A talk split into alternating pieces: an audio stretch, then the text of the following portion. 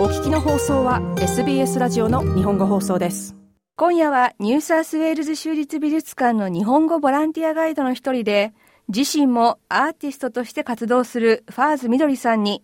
昨年12月から一般公開されている美術館の新しいスペースシドニーモダンプロジェクトの新館の作品についてお話を聞きます。このインタビューはシドニーモダンプロジェクトについて紹介する5回シリーズの第2回となります。シリーズでは美術館の日本語ガイド4人を迎えて作品の説明や見どころなどを聞きます。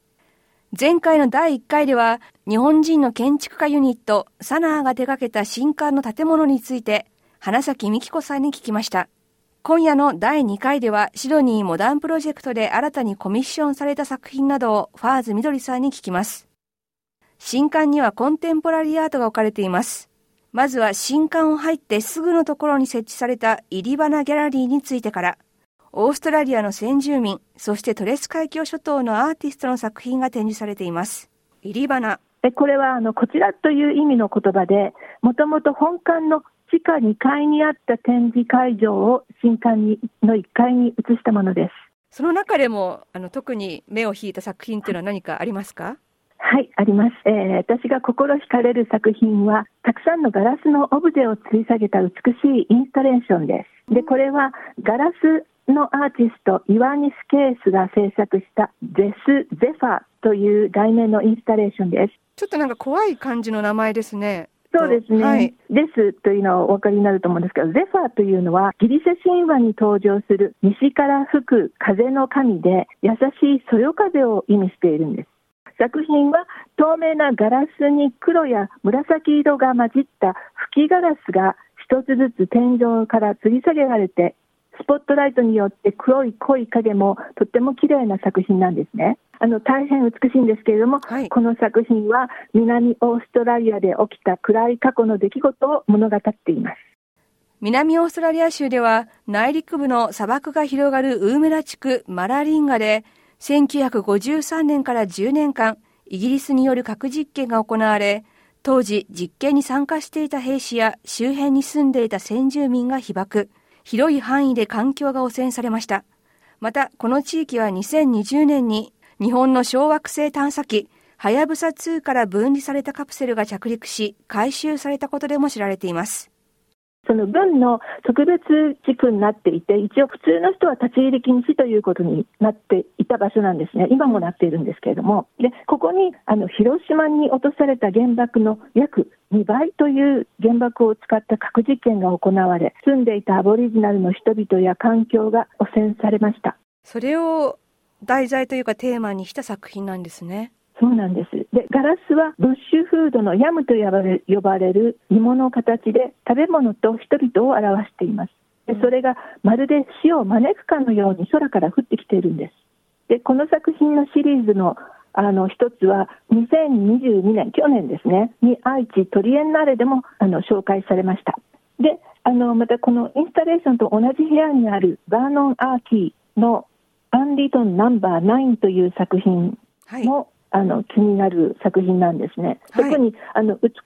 いインスタレーションを見て、ああ、綺麗だなと思った瞬間に、そのちょっと怖い絵が隣にすぐかかっているので、あこれはなんかこう、やっぱりこう関係性を持ってあの展示してあるので、あなんだろうっていうふうにちょっと疑問を持つところから始まるんですね。で、これはあのチャコールで描かれた作品も大変パワフルな作品です。これは、はい、直線だけで書かれて誰だかはっきりわからない人間の顔なんですが、目元と口元が濃い線で覆われていて、こう見るとちょっと肌寒さを感じるような作品なんです。で、このテーマは刑務所や留置所で身柄が拘束されているアボリジナルの人たちの中で拘束中に亡くなる人の割合が多いことに対するアーティストの表現なんです。本当に重いテーマだと思いますけれども。で、あの、本当に重く暗いテーマなんですけれども、アーティストはこの来場者に彼らの世界を見せることによって、そして知ってもらうことによって多くの理解を得たい、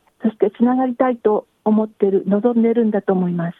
そしてこの入り花ギャラリーの今回のテーマは、アボリジナルの言葉、バーバンガーナから来ているんですね。バーバンガーナ。はい。はい。で、この意味というのは、私の手を握り助け上げてくださいということなんです。で他の作品はこれほどこう重くはないかもしれませんが、やはり何かそういう意味を、えー、アボリジナルのあの側からこう手を差し伸べて、聞いてよとか、見てよって言ってるような気がするんですね。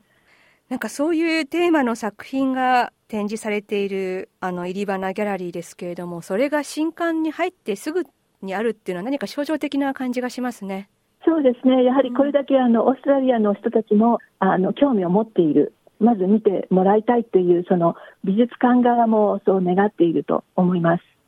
他にはどういう作品が新刊、はい、たくさんあるとは思いますが、その中からピックアップして、どういうものがありますでしょうか？はい、えー、まず、その入り花ギャラリーを出た後は、新刊の中でも人気の撮影スポットの一つである草間弥生の作品をご紹介したいと思います。もうね、写真をあのソーシャルメディアとかで見られたって方も多いんじゃないでしょうか。人気ですよね。はい、そうなんです。で、これはあの外に展示されているんですね。正面入り口を入って、え右手に入り花ギャラリーがあったところですね。そこをまっすぐ進んでいただいた先のガラスのドアから出たところ、その右側に置かれていて、遠くからでも見つけることができるような位置に置かれています。特にあのお天気のいい日はあの青空をバックに撮るとすごく色鮮やかで下から見上げると5メートルもあるその水玉模様の花が空に向かって伸びてるんです。花が作品、え花が3つの作品なんです。新館建設の記念プロジェクトとして美術館が特別に作品を依頼した9人のアーティストの一つになります。はいちゃんとあのサインが入っていて弥生様2022と入ってます。このために作ったという感じで、で今年草間弥生は94歳になりなんですね。もうその現役の日本人女性のアーティストの一人ということで、もうこの美術館もコレクションにあの加えて、加えることができて、すごくあの喜んでいます。私も嬉しいです。水玉ので有名なんですけれども、はい、実は草間弥生は小さい頃から幻覚や幻聴に悩まされていて、でその幻覚を書き留めることによって自分の精神状態を安定させていたということで小さい頃から水玉や網目模様のモチーフをの作品を書いていました。でこの作品のタイトルなんですけれども「はい、えー、Flowers that Bloom in the Cosmos」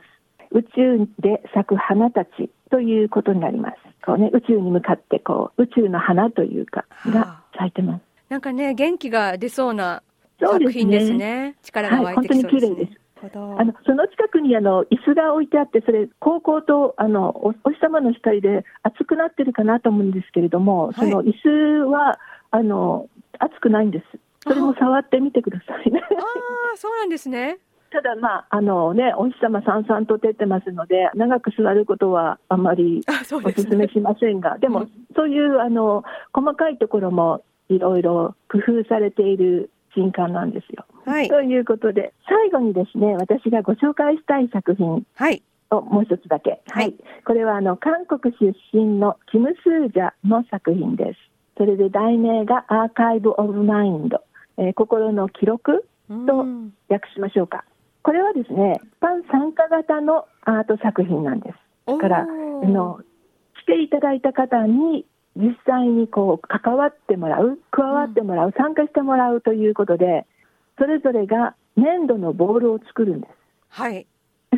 で、はい、あのまず場所なんですけれども、これは新館地下1階のメイキングワールド展の作品の一つになっています。で展示されている会場もとっても素敵なところで、部屋の一面が全部ガラス窓になって広々とした空間で、そこからシドニー湾とウルムルーがご覧いただけます。で部屋の真ん中に18メートルもある巨大な楕円形のテーブルが置かれていて、その上にはすでに作られて作られたたくさんの大きさの違う粘土のボールが置かれています。ここが作業台であり、ディスプレイテーブルなんです。テーブルがすごく大きいなというのと、やっぱりその開放感のある場所なんだなというのは、はい、あのイメージができました。はい。でもそれだけじゃなくて実際にこう参加するとですね、またちょっと違った面白さが、面白さがあるんですね。で、あの、いく種類かある粘土から自分で好きな色を選んでいただいて、で、テーブルについて粘土を両手で丸めてボールを作るんです。実はそんなに簡単じゃなくてですね、綺麗で滑らかでまん丸のボールを作るのに、あの結構こう熱心というか集中して作る瞬間があるんですね。はい、でその両手を粘土で、ね、両手で粘土を包んでこうままるで手を合わせる拝むような形でで優しく優しく手の中で転がしているとこの単純な作業でありながらなんとも心安らかになるから不思議なんです。なんか集中しちゃいそうですね。みんな無口になってこう 黙って黙々と作業してしまいそうですけど。そうそうそうそうそう、本当そうなんですよ。そのその瞬間がなんか後でもあらっていう感じで。あの、すがすがしいというか、私自身、あの、新刊を訪れるたびに、アーカイブ・オブ・マインドでボールを作りたくなるんですね。で、先日ボールを作った時にふと、その楕円形のテーブルがちょっと銀河系宇宙かなみたいに思った時に、はい、その上にある大小さまざまなボールがそれぞれこう宇宙の惑星に見えてきて、はいうん、それで自分が作った惑星も今ちょっと仲間入りをしたなみたいな。でそれでふと見回すとテーブルにいる見知らぬ人たちも実は同じ作業をしてるんですね、当たり前ですけど。でそしてその前に来た人たちももうすでに同じことをやっててそれが今実際に残っているうん、それを見たときに、なんかこう、つながりを感じる、自分は一人で作ってたつもりなんだけども、実はみんな同じことをしていて、で、なんか、いろんな形のボールがあるよねっていう、そういうアートです。ぜひ体験していただきたいと思います。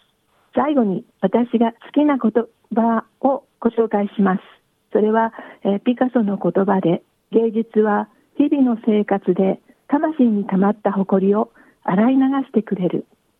美術館に訪れて魂を元気にしてあげましょう。みのりさんは結構あの誇りがたまりますか？毎日の生活で。とたまってないつもりなんですけどもやっぱりね、うん、何度か行き来してるとなんか心が軽くなる。なんかあのあるんですよ、絶対。なそれはね、普段気がつかない、なんか誇りたまったなとは思いな思わないんですけど、うん、行くと分かる、そう、素晴らしい作品っていうのは、なんかこう、たくさんの人に感銘を与えるもんなんだなと思いましたね。ファーズみどりさんでした。